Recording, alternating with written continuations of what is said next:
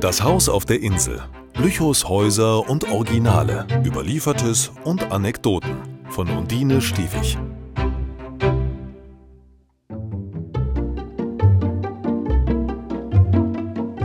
Kleider machen Leute.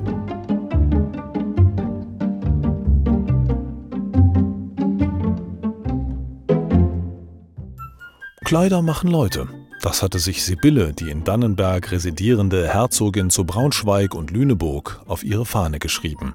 Sie ärgerte sich gewaltig darüber, dass ihre gemeinen Mitbürger bunt durcheinander gewürfelte Sachen trugen. Es war ihr unerträglich, dass man den einen Stand nicht von dem anderen unterscheiden konnte. So kleidete sich der Bürger fast wie ein Graf. Das wollte sie ändern. Also schuf sie im Jahr 1638 die Dannenberger Kleiderordnung. Erstens. Anfänglichen sollen alle und jede Untertanen, Bürger und Bauern sich in ihren Kleidungen aller Ehrbarkeit befleißigen und dagegen der neuen Moden und Trachten gänzlich enthalten. Zweitens.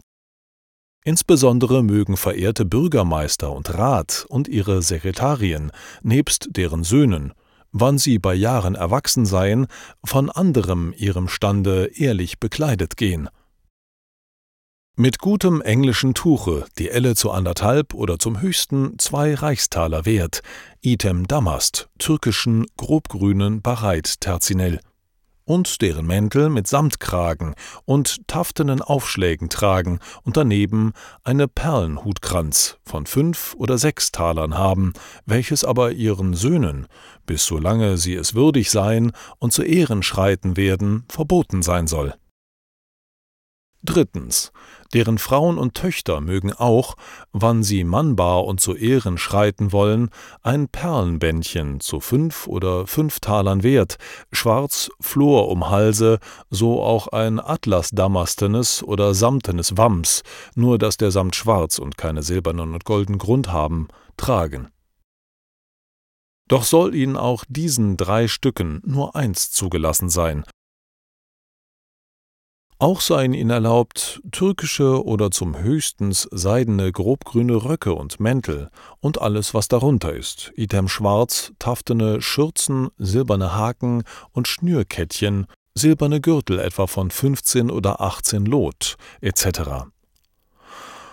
Und sollten ihnen dagegen die Mäntel und Röcke von Samt, Atlas, Damast gänzlich verboten sein wie dann die Stick- oder Nestelnadeln, Rosen oder andere von seidenen Bändern gemachten Zöpfe, weiße Schuhe und alles Kuppels, so die Elle über einen Ortstaler wert ist, item alles Gold im Halse und um die Hände, die goldenen Ringe mit Diamanten, so auch Kronstiften, silbernen Scheiden, seidenen Bändern um den Leib, offenen Ärmel, Muffe, so ganz von Marder gefüttert oder mit goldenen Galune besetzt, alles Tückwerk und fremde Manier von Kragen auch nicht mehr zugelassen sein soll, doch dass die jetzigen Überschläge und Mieder auf den Bügel hinführ verbleiben und es dabei gelassen werden soll. Vornehme Kaufleute und Brauer mögen sich nebst ihren Frauen und Kindern dem Rat und den seinigen in Kleidung gleichhalten, ausgenommen, dass die Männer keine damastne und die Frauen und Töchter keine atlasne, samtne oder damastne Wemser, sondern stattdessen sie von seidengrob grünen und wollenden Kamlot tragen sollen.